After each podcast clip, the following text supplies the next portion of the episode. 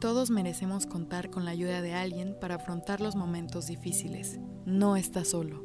Con la doctora Marta Palencia.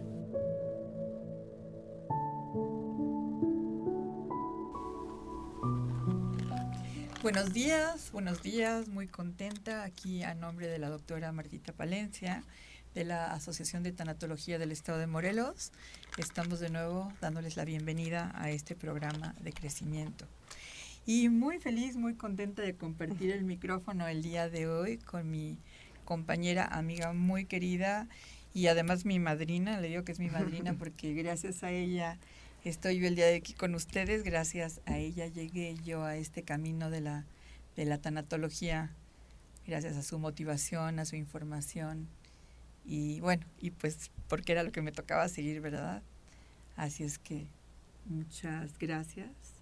Pepita, Pepita Madero, ya ha estado con ustedes en otros programas y ya la conocen, o sea que ya no voy a dar muchas muchas cartas que ya ya ustedes algunos de ustedes ya la han escuchado hablar y ya ya saben eh, que es tanatóloga igual que yo. Y bueno, hoy con el con el tema de, grupos de apoyo y, y de autoayuda, Pepita, bienvenida. Mm, gracias, Moni. Yo también estoy muy feliz de estar contigo, compartiendo micrófonos, wow. sí, era un momento que estábamos esperando con muchas ganas. se nos hizo, se nos hizo. y bueno, el tema de hoy son los grupos de, de apoyo. Nosotros, como ustedes saben, tenemos dos grupos, actualmente tenemos dos grupos de apoyo, de crecimiento, que son el grupo de las mamis en duelo y el grupo de las personas en duelo. Entonces, bueno, más adelante les vamos a, dar la información para que ustedes puedan asistir a, a, las reuniones por Zoom y les vamos a dar los datos para que puedan ingresar.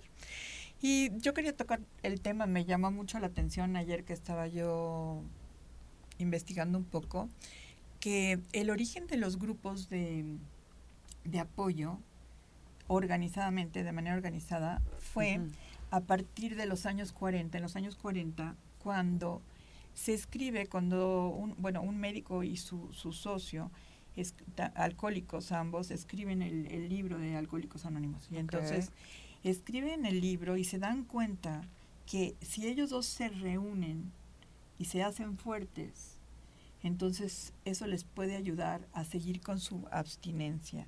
Y digamos que de manera organizada ese es el punto de partida para los grupos de, apoyo, para los grupos de autoayuda. Y mm, el apoyo que da el grupo es básicamente porque las personas que están ahí coinciden de alguna manera, aunque sean de diferentes edades, aunque sean de diferente eh, género, pero coinciden en que están pasando por una situación común, que cada quien la está viviendo de diferente manera. Pero esto es lo que da como una comunidad, ¿no? Lo que te hace sentirte en comunidad, lo cual no descarta para nada lo que es la terapia o el acompañamiento personal, porque eso es ya como un, ¿cómo se dice? cara a cara, ¿no? Con, la, con otra persona y a lo mejor puede ser como mucho más profundo, más específico o no, pero en el grupo encontramos esto, el grupo, el sentirnos acompañados en el camino de hermandad. Hermandad, exactamente, como una, como una hermandad, ¿no? Y mm, nos apoyamos mutuamente, que básicamente es como el sentido de estar ahí, ¿no? El, apoyarnos mutuamente. Eh, hay características que tiene un grupo de, de apoyo que nos ayuda específicamente, por ejemplo, Pepis, a sentirnos con una mayor autoestima.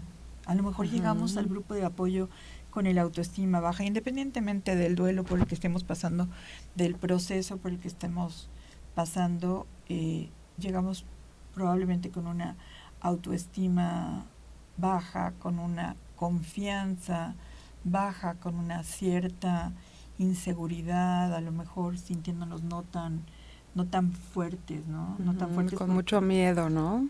Exacto, porque estamos sufriendo, ¿no? Entonces cuando estás sufriendo a veces estás como metido en tu sufrimiento y, no puedes encontrar como esta fuerza interna y la fuerza también que te, que te da el grupo, ¿no?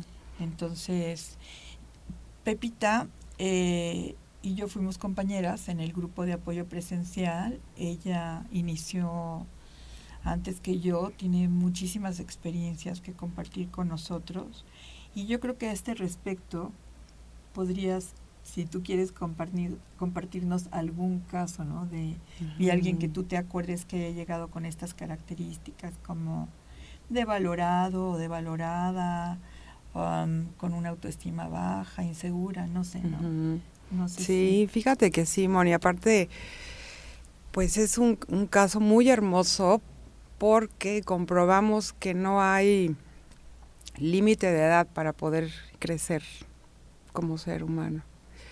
Esta era una, una señora que llegó de 80 años y estuvo dos años continuos hasta que la pandemia nos impidió continuar presencialmente y ya por Zoom pues ya no pudo continuar porque pues no le sabía la tecnología ni tenía cómo, ¿no?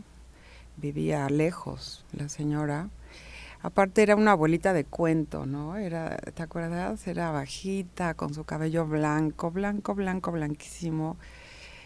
Em, muy, muy amable la señora. Y llegó en un, en un estado como de desesperación porque acababa de enviudar de un matrimonio de muchísimos años y, pues se sentía trunca, ¿no? No se encontraba en la vida, no, no encontraba su sentido de vida, ¿no? Lo perdió y perdió, bueno, había vivido autodevaluada muchísimos años y estaba un poco cansada de que los hijos y los nietos y los bisnietos decidieran por ella, ¿no? Entonces, realmente se sentía muy perdida y fue, fue mágico como fue muy constante, muy disciplinada y al principio le exigía a una de las nietas que la llevara al grupo de apoyo y, y no fallaba. Y realmente se dio cuenta cómo cómo creció como ser humano. Se dio cuenta que ya no, que no tenía que ser dependiente de nadie, que ella tenía todas sus facultades, pensaba muy bien, era independiente, autónoma con su cuerpo todavía. Y fue como, como una flor, llegó como una flor marchita y, y cómo se fue abriendo y fue tomando fuerzas esta señora. Fue muy admirable además, he de decir que pues con una academia, un nivel de educación pues muy bajo, ¿no? No terminó ni la primaria. Y, vemos que eso no es importante, ¿no? Que es absolutamente independiente para el desarrollo de, ser, de un ser humano. No importa el nivel académico que tengas, ¿no? Es solamente la voluntad y, y el darse cuenta que había vivido 80 años devaluada, permitiendo que los demás la devaluaran, sometida por el esposo, y luego se sometió a los hijos. Y cómo se fue redescubriendo ella como persona, ¿no? dándose cuenta que había sido víctima y que había, se dio cuenta cómo este papel de víctima le había funcionado finalmente, ¿no? Porque se dio cuenta que pues manipulaba y chantajeaba ¿no? en, ese papel de víctima que había tenido toda su vida. Sí tuvo, hubo sesiones en, las que lloró porque se dio cuenta cómo pues no, no, no, había desperdiciado su vida, sino cómo había dejado de, de, vivir con alegría y con entusiasmo la vida, ¿no? Por, por estar en, esas, en esa situación y que finalmente pues no, no tenía conciencia ella, ¿no? Había estado con la conciencia dormida y aquí con este trabajo que ella, digo, nosotros compartimos las herramientas y las técnicas, pero finalmente el que hace el trabajo es la persona, ¿no? Y ella sí, sí trabajó con ella misma y, y cómo se autovaloró, se reconoció como una persona valiosa, como una persona fuerte, ¿no? con fortaleza y empezó a recuperar su independencia y su autonomía, porque hubo las últimas sesiones, hubo veces que llegó sola. Ella agarraba su taxi, vivía muy lejos, en un pueblo que no me acuerdo cuál es, pero no vivía aquí en Cuernavaca, vivía lejos. Y llegaba sola, y la veíamos llegar sola y, decíamos, ¿por qué te viniste sola? Porque no me iba a esperar a que mi nieta me trajera o que no me quisiera traer, entonces yo me vine. Y ahí mis hijos se van a enojar, pero a mí ya no me importa. No, no, increíble, fue, fue mágico ese cambio. Porque hay una creencia, ¿no? Que, que, que, la gente mayor ya es como es y no va a cambiar, ¿no? Y eso es absolutamente falso. Sí se puede cambiar hasta el último día que tengamos en esta existencia humana. Así es, así es increíble, ¿verdad? Como nosotros hemos visto transformaciones, como dices tú, ah, inclusive en el lecho de muerte, ¿no? Personas que, que en el último momento de su vida a lo mejor deciden hacer un cambio, tomar una conciencia, tener una actitud diferente. Hasta el último día no somos producto terminado, ¿no? Sí. Y Esperancita es como un gran ejemplo de algo así. A mí, fíjate que algo que yo admiro mucho es cuando las personas que están acudiendo a cualquier tipo de, acompañamiento, no sé, en grupo de apoyo personal, eh, tienen como la valentía porque, híjole, yo creo que a veces cuando estás rascando, ¿no? En tu interior y, y salen algunas cosas que, que obviamente las vas a transitar a lo mejor de manera un poco dolorosa, pero sabes que lo que viene después va a ser la como la redención, ¿verdad? Va a ser un cambio que te va a favorecer y que y que como dices tú vas a florecer, como que te vas a nutrir, te vas a le, le, ponemos agüita y le pusimos a bonito y ella misma se se autonutrió para poder hacer esos cambios y ese crecimiento, pero esa valentía que tú decías ahorita, esa constancia de decir voy a regresar ¿no? Ay, pero lloré mucho la otra vez. Sí, pero no importa, porque yo sé que lo que viene es mejor para mí y me voy a dar esa oportunidad de, de crecimiento. De continuar. de continuar y, y, de, y de crecer, ¿no? De enfrentar como, como ese reto. Entonces, yo admiro mucho, de verdad, las personas que, que lo pueden hacer así. Pues sí, porque desde que deciden asistir ¿no? al grupo de apoyo, ya sea presencial o virtual, no importa, pues ya es un acto de valentía, ¿no? Porque saben, exacto, no, no les está gustando cómo están viviendo lo que estén viviendo y entonces eh, quieren experimentar otra cosa en sus vidas, ¿no? Entonces ya es, es un acto de, de valor, de valentía, pues, de las personas sí, es muy, es muy admirable, por eso pues los recibimos pues con tanta emoción, ¿no? Porque sabemos que son personas que, que se están dando cuenta que necesitan una mano que, que los ayude a salir del pantano en donde están, ¿no? Y sobre todo que a mí me gustaría aprovechar para que nos comentes ¿Cómo llega uno al grupo de apoyo? O sea, en general, ¿no? ¿Cómo llega la persona? Ya hablamos ahorita de, pues, de sentirte con la autoestima baja, desvalorizado, este, obviamente preocupado, con, con dolor, pero vamos a aprovechar que nos vamos a un corte y ahora que regresemos nos cuentas claro que cómo, sí. cómo es que llegamos a los, a los grupos de apoyo. Bueno, regresamos y estábamos hablando sobre los grupos de apoyo y yo quiero aprovechar este momento antes de, volver a iniciar mi, mi plática con, con, Pepita Madero, que se encuentra hoy en el programa con nosotros. Quería yo comentarles que nosotros actualmente tenemos dos grupos de apoyo eh, disponibles, gratuitos, para todas las personas que se quieran acercar. Es una invitación abierta hay un grupo específico para las mamis que están en duelo por la, por la pérdida de algún hijo. Y este grupo es todos los primeros y terceros lunes del mes, vía Zoom, es por Zoom, de cuatro y media a seis y media de la tarde. Y me encantó porque hoy que vi el anuncio leí la frase que se me hace que representa lo que significa es el grupo de apoyo, que dice juntas somos más fuertes. Que es pues el poder del grupo de personas que de comunidad, decía hace un momentito este Pepita, de esta comunidad que está enfrentando situaciones particulares, pero al mismo tiempo comunes, y que nos puede regalar estas estrategias y, y su experiencia, ¿no? De cómo está lidiando con ellas.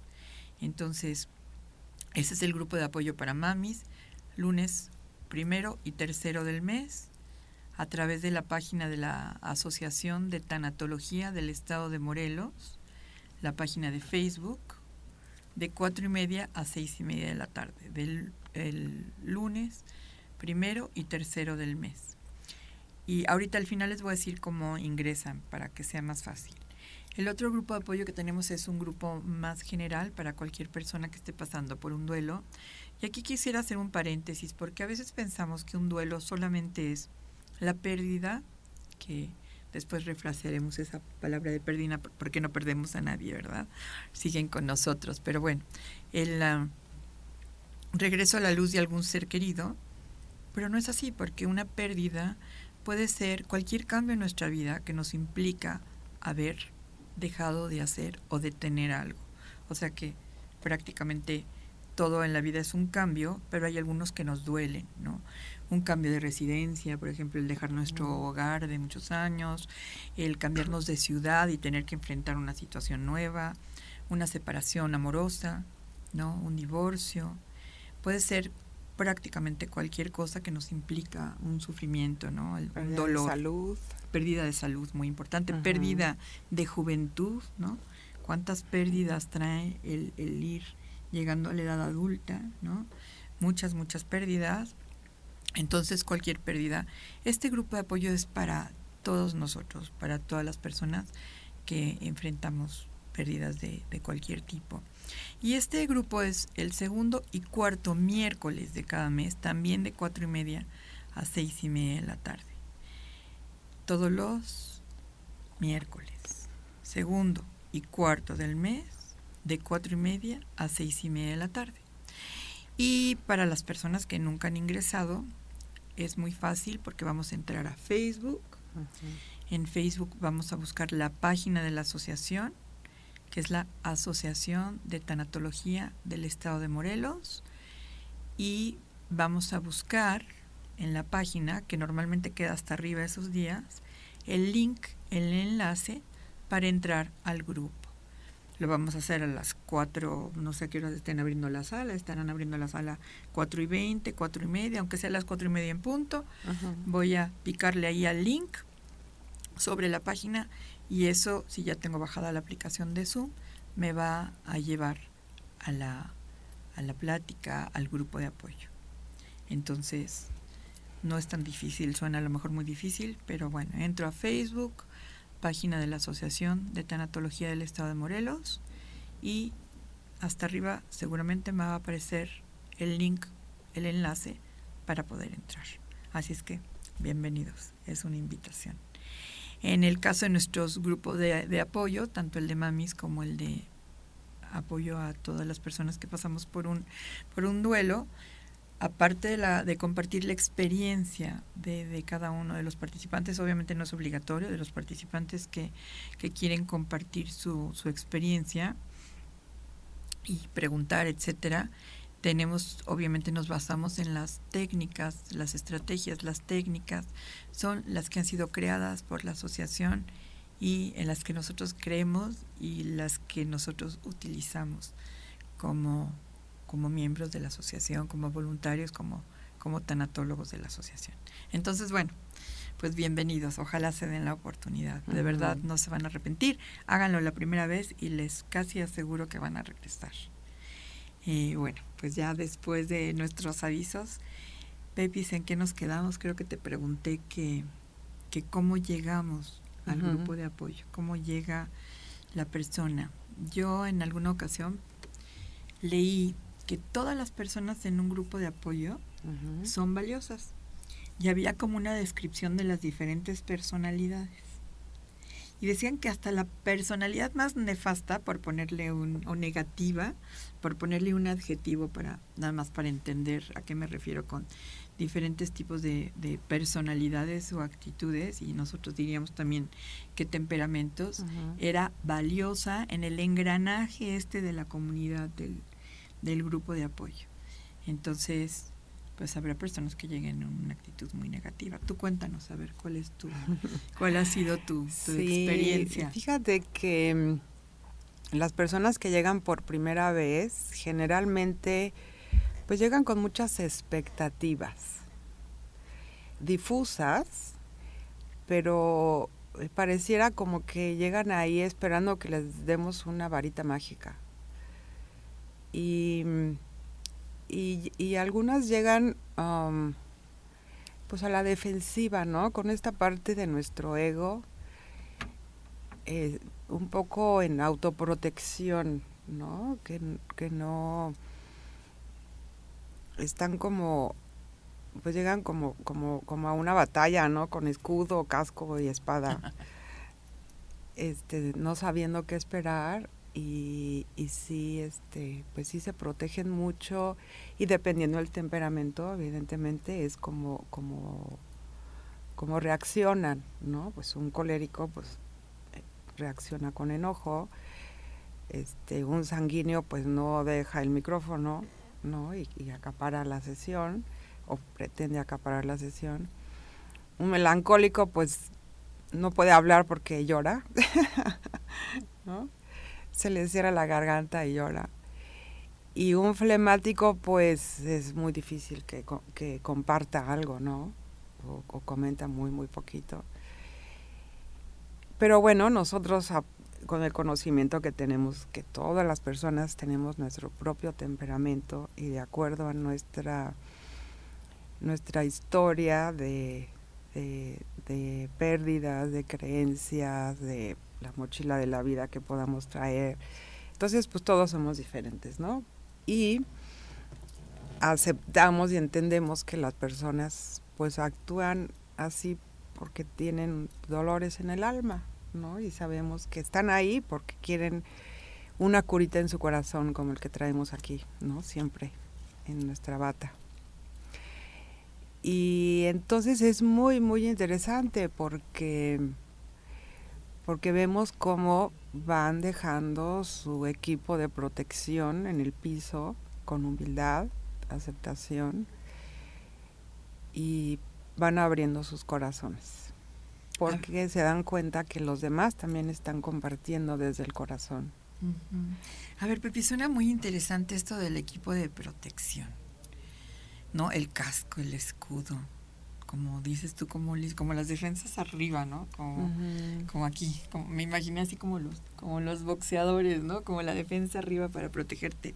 ¿A qué te refieres con, con este equipo de defensa? Dame, como un ejemplo de algo con lo que yo pueda llegar ahí a, a defenderme de, de algo que obviamente tiene que ver con mi actitud a la defensiva, porque no es que nadie me vaya a atacar, sino que yo me vaya a sentir atacada o que me quiera yo proteger, ¿no? Creo que por la vida vamos así. Exactamente, a eso iba. Es que es, es una actitud que tenemos cuando no hemos trabajado nuestros dolores, nuestros duelos, nuestras pérdidas. Decimos que sí, pero la realidad es que no lo sabemos hacer. Y entonces vamos guardando pues estos este peso emocional, ¿no? Que nos pesa. Es una mochila invisible, pero pesa. Entonces, como me duele tanto, entonces yo misma me, me autoengaño y entonces empiezo a crear estos este, mecanismos de defensa, ¿no? que les llamamos en la asociación.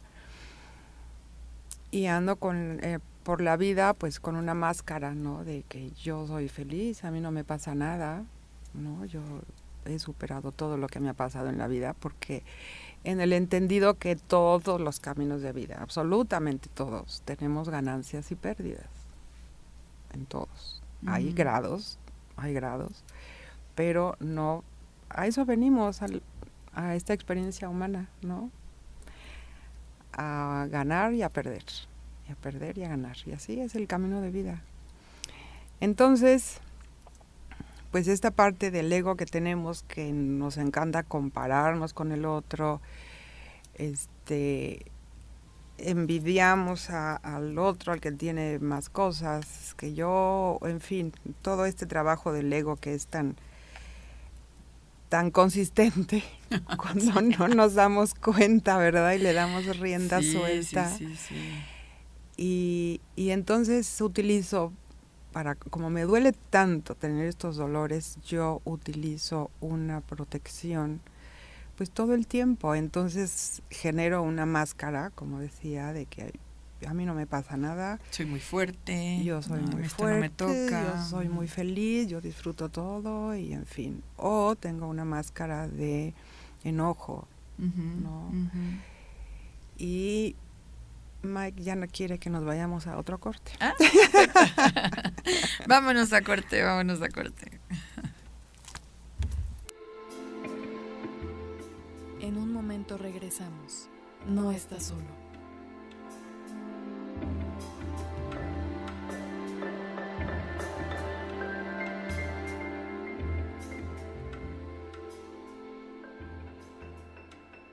Hola de nuevo. Aquí estamos de regreso. Pepita, eh, retomando un poco, Pepita nos estaba hablando de cómo llegamos a los grupos de apoyo, de cómo llegamos las personas cuando llegamos al grupo de apoyo, de apoyo y nos hablaba un poco de las defensas, de que llegamos con el escudo y el casco y las defensas altas y estábamos hablando específicamente de, de una de las defensas que, que nombramos que es la de las máscaras, que llegamos con una con una máscara. Entonces, a ver, cuéntanos, Pepita, ¿dónde, ¿dónde nos quedamos? Porque nos quedamos en las diferentes máscaras, la de no me importa, la de soy fuerte, la del colérico, la del enojo, ¿no? Que... Sí, sí, ahí hay máscaras de, enojo, ¿no?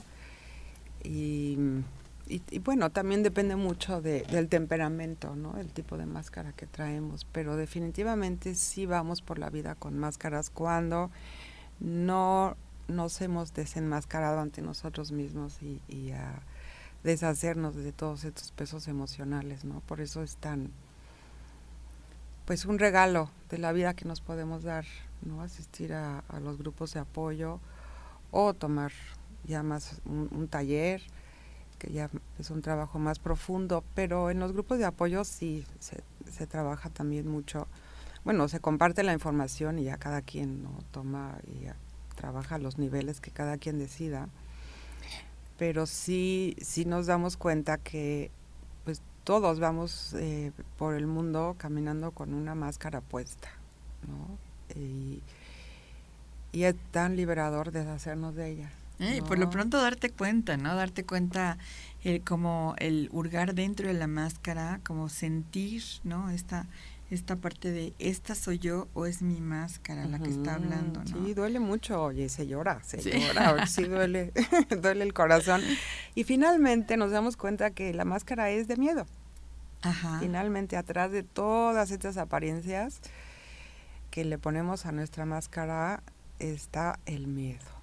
El miedo a pues todas las eh, cosas que, que pasan por nuestra mente, ¿no? Miedo a, que me rechacen, este miedo a que me abandonen. Viene como de nuestra herida primaria, ¿verdad? Lo que decimos nuestra nuestra herida primaria, esa heridita que, que sentimos cuando somos pequeños y que de alguna manera nos nos marca para que después cuando repetimos esta sensación de rechazo o de abandono, pues inmediatamente levantamos las defensas porque no queremos ir, no queremos que nadie nos rechace o nos abandone. Sí, sí, sí, y, no queremos que nadie nos, nos recuerde eso. Nos recuerde, esa herida.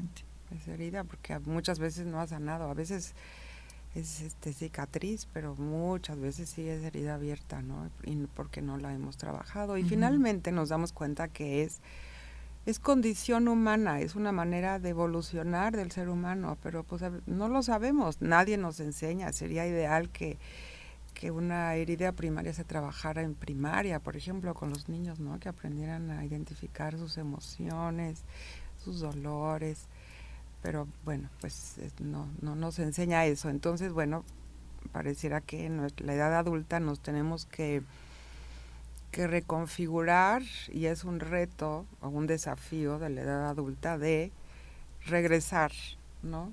A, esta herida primaria y a sanar nuestro corazón. Y que nunca es demasiado tarde, acordándonos de, de, Esperancita, que nunca es demasiado tarde para, para crecer, evolucionar y aceptarse y aprenderse a amar y aprender a, dejar el ego a un lado y a, aprender a dejar el papel de víctima y, empoderarte, ¿no? Claro, y, volar. ¿verdad? Nunca es demasiado tarde. Así es. Fíjate que me estaba yo acordando de una de las como típicas defensas que se me ocurría, que es la de la espada del juicio, porque a mí me parece que es una protección como muy útil, ¿no? Juzgamos a los demás, entonces vivimos así con el dedito para aquí, prolongación es la, la espada del juicio, y entonces es como muy fácil, ¿no? Sentarse y decir, ah, no, pero a mí no me pasa igual. Así como ella está diciendo, no, yo no estoy tan mal, ¿eh? Yo no, ni crean, yo así no me siento. y estamos juzgando y entonces muy, es muy curioso porque cuando nos damos cuenta de que si bajamos la guardia y si bajamos la espada, nos damos la oportunidad en lugar de estar viendo al otro, voltear y vernos a nosotros mismos y que eso nos da la oportunidad de decir, ah, mira eso que está diciendo, sí me queda. Y eso sí me sirve. En lugar de descalificarlo de que, ah, no, eso no, eso yo no, ¿eh? Yo como ella no. Fíjate que es a mí algo que me encantaba de, del grupo de, de apoyo presencial y ahora del virtual es que empezamos con un como reglamento, ¿no? De, suena así a película de Hollywood, pero pues de lo que se dice aquí, aquí se queda, y de invitar a que no haya juicio, ¿no? O sea, yo puedo explayarme, puedo tener esta confianza si yo quiero, porque no es de que te toca, eres el número tres en la lista, entonces ahora te toca hablar a ti. No, de ninguna manera es totalmente a tu sentir, si hay el tiempo, a veces no es ni necesario hablar porque escuchando a los demás también aprendemos y también nos ponemos el saco, como dicen por ahí, y decimos, ah, mire, esto sí me sirven, ya no tengo ni que hablar porque ya me, ya me dieron una muy buena idea de qué hacer. Entonces, a la hora que yo bajo la espada y dejo de juzgar a los demás, es también, como tú decías, liberador quitarte la máscara, pues también es muy liberador bajar la espada y tratar de encontrar lo que sí hay, ¿no? En lugar de lo que no hay. Tratar de encontrar lo que es valioso, lo que es positivo de la otra persona, lo que y no decir, ah, no, no, no, eso no, eso no me sirve. Bueno, está bien, eso no te sirve, pero que sí te sirve, ¿no? ¿Qué de lo que estás escuchando, qué de lo que estás viendo sí te sirve? Entonces, bueno, hemos tocado dos elementos muy importantes que nosotros, de los cuales hablamos ahí en la asociación, que son la máscara, ¿no? De los mecanismos de defensa, la, la espada, y medio empezamos a tocar el rol de víctima, que ese es muy divertido. Pero, ¿sabes? Antes de continuar con el rol de víctima, esta parte que dices que no se da cuenta la persona que participa en el grupo de apoyo, pero empieza a contactar con su ser de luz cuando decide ser humilde y entonces tomar lo que está el otro diciendo que sí me está ayudando a mí. ¿No? Es un acto de humildad que no se dan, eh, no hacen como conciencia de qué es eso en el momento en que ellos mismos están diciendo, ah, no, no, pues en lugar de decir, no, sí me sirve, ¿no? Lo que me está compartiendo esta persona. Y entonces ahí empiezan a trabajar con su ser de luz, cuando, cuando empiezan a ser humildes, aunque no, no lo tienen muy en la conciencia, pero te deja esta sensación de gratificación, ¿no? De cuando, cuando eres humilde. Y ahí puedo empezar a aprender y a crecer, ¿verdad? Ahí empieza. Si no, es el ego el que está ahí, que no me da chance, no me da chance. Exacto. Entonces ahí es donde empieza a despertar el ser de luz y es, pues es muy hermoso, la verdad. Porque también es lo que permite que la mirada, no hemos hablado de la mirada, ¿cómo llegan, Moni? ¿Cómo llegan? Llegan abatidos, con los hombros caídos, con la mirada baja, con un gesto de angustia o preocupación o tristeza o un dolor no un dolor el, dolor, profundo, el miedo sí. ajá el o de miedo de cara de miedo, miedo, claro o de culpa verdad de todas estas este emociones que sí que, que trabajamos que son ahí, muy sí. importantes porque nos enseñan mucho pero sí nos descolocan no nos este nos meten en aprietos emocionales ¿no? y, y, y cómo al salir, al terminar el grupo de apoyo, cómo salen con otra, otra mirada, con luz en su mirada, con una sonrisa en la boca. Es, es es mágico, es muy bonito. Fíjate que yo creo que una de las cosas que más se agradece, y hablo en primera persona, más agradezco o más he agradecido cuando llegas a, a un grupo de apoyo, es darte cuenta que no eres el único. Uy, Cuando sí. tú llegas con tu dolor a flor de piel, uy, tú crees que tú eres el único que está sufriendo porque te duele tanto que difícilmente puedes ver al de enfrente. A veces hasta con los propios hijos, ¿no? A veces es tanto tu dolor. Digo, hablo de los hijos porque luego dicen que las mamás tenemos como esa esa capacidad de hacernos a, a nosotras mismas a un lado para ver a nuestros hijos. Y sí es cierto, pero el dolor puede ser a veces tan fuerte que ni eso, ¿no? Que, que, que no puedes ver más que hacia adentro tu, tu dolor y te sientes único.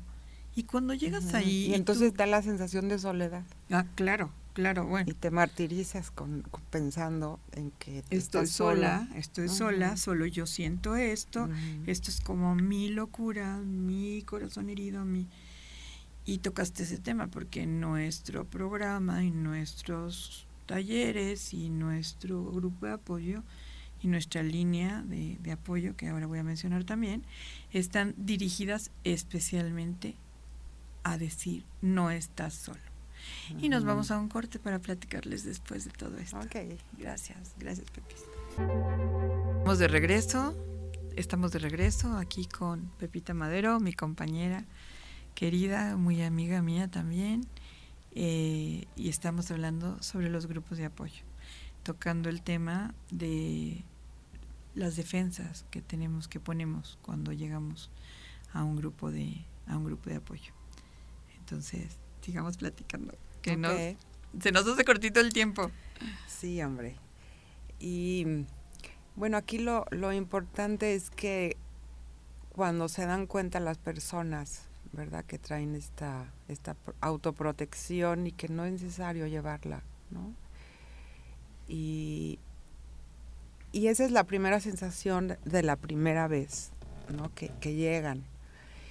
Y a las siguientes sesiones, pues ya saben a lo que van, ¿no? Entonces ya llegan con otra actitud, actitud y, y pues lo percibimos, ¿no? Percibimos muy bien em, cuando llegan y, y regresan contentos, ¿no? Y regresan porque saben que van a salir con algo en sus corazones, en su mente, para algo que, que pueden aprender y, y se dan cuenta de que sí, que no son los únicos, que no están solos, ¿no? Que todos de una u otra manera estamos viviendo un duelo, un dolor, una pérdida. Y, y entonces sí se sienten muy acompañados, ¿no? Y pensamos ahora con lo de eh, que llegó la pandemia y que mm, ya tuvimos que dejar de hacer los presenciales, pues vimos que por Zoom también se logra, ¿cierto? Cierto, cierto. Fíjate que en este tema yo quisiera hablar, porque también antes del corte comentaba sobre la, sobre la línea de, de ayuda, la línea telefónica gratuita de ayuda. Fue algo precisamente que iniciamos porque nosotros, nuestro trabajo voluntario era en hospitales. Entonces, en, y en y nuestras prácticas también en asilos, pero en el momento de la pandemia, pues obviamente tuvimos que recurrir a los a lo virtual y era un reto, era un reto porque por teléfono y una llamada telefónica, ¿cómo puedes detectar, no? Detectar qué hay del otro lado de la línea, además de palabras. Y ha sido, ha sido maravilloso porque nos ha ayudado a desarrollar una sensibilidad diferente. Yo supongo que es un poco como cuando a las personas les falla un sentido que van desarrollando otro y podemos sentir a la otra persona del otro lado. Y la línea telefónica puede ser tan abierta como ustedes quieran, porque puede ser una llamada telefónica normal, a un teléfono normal, puede ser una llamada de WhatsApp, puede ser una videollamada, y, que es lo ideal, porque entonces nos estamos viendo cara a cara y eso es maravilloso. Y puede ser inclusive hasta una plática por Zoom, dependiendo de la tanatóloga o el tanatólogo que, que, tengan ustedes. Puede, puede haber esa sugerencia también, ¿no? La tecnología no es afortunadamente una, una limitante. Hemos aprendido mucho y, y tiene una ventaja muy grande que hay seguimiento, no es como que, ah, bueno, yo ya hablé un día y ya me comunicaron con un tanatólogo y ya me atendió y ya. No, hay un seguimiento que también es gratuito, que también es gratuito hasta donde hasta donde tú y el tanatólogo lo decidan no hay una limitante, no es como, ah, no, mira, ya después de dos veces ya tienes que pagar, no. Esto es gratuito desde la primera llamada hasta las que van siguiendo. Es una experiencia maravillosa, así como el grupo de apoyo, en este caso es personal. El mismo, después ya el, el mismo tanatólogo te puede seguir atendiendo y a lo mejor hay por ahí alguna cosa que es familiar y ya puedes ver con él si él puede atender también a otras personas de la familia todo de la línea, todo lo que venga de la línea es gratuito para ti o para otras personas que están cerca de ti que lo necesitan. Yo quisiera darles el teléfono, si pueden por ahí voltear y ver si tienen un, un, este, un lápiz, una pluma a la mano para que anoten el teléfono de la línea de ayuda telefónica. Es el triple siete siete siete siete dos cero cinco ocho uno 74. Lo voy a repetir. Es 777 205 8174. Ahí te va a contestar la doctora Martita Palencia con mucho amor y ella va a turnarte con, con un tanatólogo que está esperando tu llamada. Somos un grupo bastante nutrido de tanatólogos voluntarios que estamos esperando poder ser de servicio para ustedes. Bueno, ya. Entonces ya hablé de la línea telefónica porque también se volvió, o sea, ese fue un recurso nuevo en lugar del acompañamiento en hospital o en asilos, este pues fue algo que se que se pudo haber desarrollado. Y bueno, ¿qué creen? Que el tiempo se va rápidamente, rápida, rápidamente yo mm. quisiera volver a tener la oportunidad de compartir el micrófono contigo, este Pepita, de poder seguir hablando de, este tema o de muchos otros que se quedan en el tintero. Y bueno, pues es un tema apasionante. Esperamos que les haya sido de algún servicio, que se acerquen a, nuestros grupos, a la línea telefónica. Y quisiera pedirte, Pepita, si nos ayudas con una una pequeña meditación, una relajación. claro. Para que nos vayamos todos muy en paz, muy en la luz, a poder seguir con nuestra vida diaria, muy inspirados y sobre todo con mucha paz interior, con mucha confianza en que tenemos aquí dentro de nosotros esta fuerza vital, esta luz que nos ilumina y que puede iluminar también a los demás. Y como nos vamos a ir calladitos después de la meditación, te doy las gracias, Pepita, por haber estado ahí conmigo. Gracias por invitarme, estuve muy feliz. Yo también, muy, muy feliz. Muchas gracias. Al final de la meditación, ya cada, cada quien se puede quedar tranquilito el tiempo que quiera. Muy bien, cerramos los ojos, ponemos la espalda recta apoyamos, apoyamos las caderas, los pies y manos sin cruzar, los pies si estás sentado, apoya los pies en el piso, si estás acostado, que sea de manera viendo hacia el techo, con los brazos a los lados de tu cuerpo. Inhalamos y exhalamos. Inhalamos y exhalamos. Más profundamente hasta llenar nuestros pulmones. Inhalo. Sostengo un momento y exhalo por la boca. Nuevamente, inhalamos, llenamos nuestros pulmones de aire, sostenemos un momento y exhalamos. Otra vez, inhalamos, llenamos los pulmones de aire,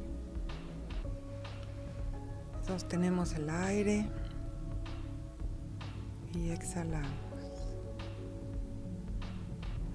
Ahora vamos a llevar nuestra mano al corazón, a sentir sus latidos de esta bomba maravillosa, mágica, divina y perfecta que ha latido para nosotros desde que tenía el tamaño de la cabeza de un alfiler cuando estábamos en el útero de nuestra madre. Es el primer órgano que se forma y empieza a latir desde ese pequeño tamaño. Y vamos a agradecerle que ha, latido para nosotros hasta el día de hoy, incansablemente. Vamos a honrarlo, agradecerle a nuestro corazón que bombea la sangre por todo nuestro cuerpo.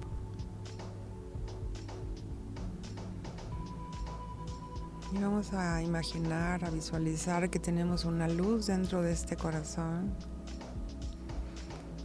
Una luz blanca, brillante, cálida, muy luminosa.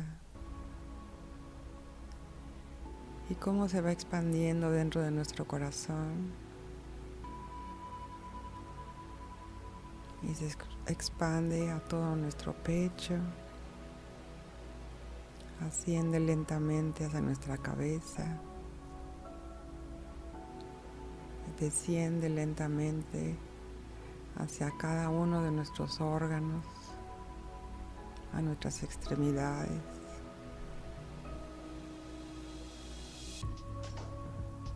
Todo nuestro cuerpo físico está habitado por esta luz, esta energía de nuestra alma, nuestro ser de luz. Estamos haciendo contacto con él me siento con paz, serenidad, calma, sosiego y mucho agradecimiento.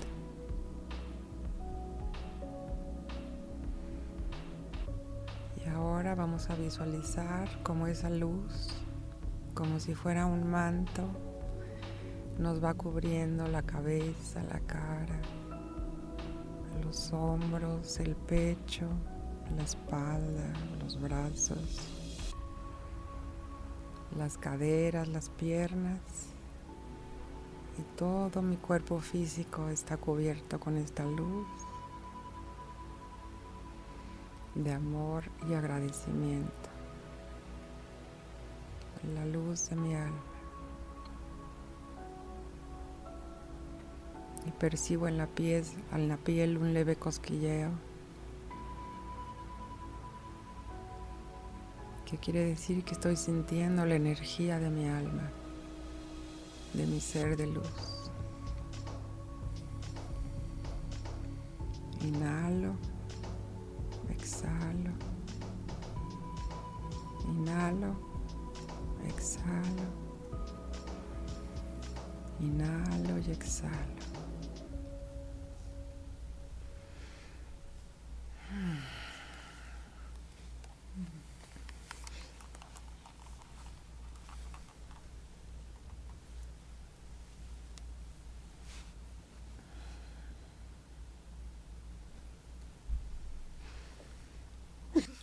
despierta, Moni, despierta. Que nos tomen una foto, ¿no? Sí.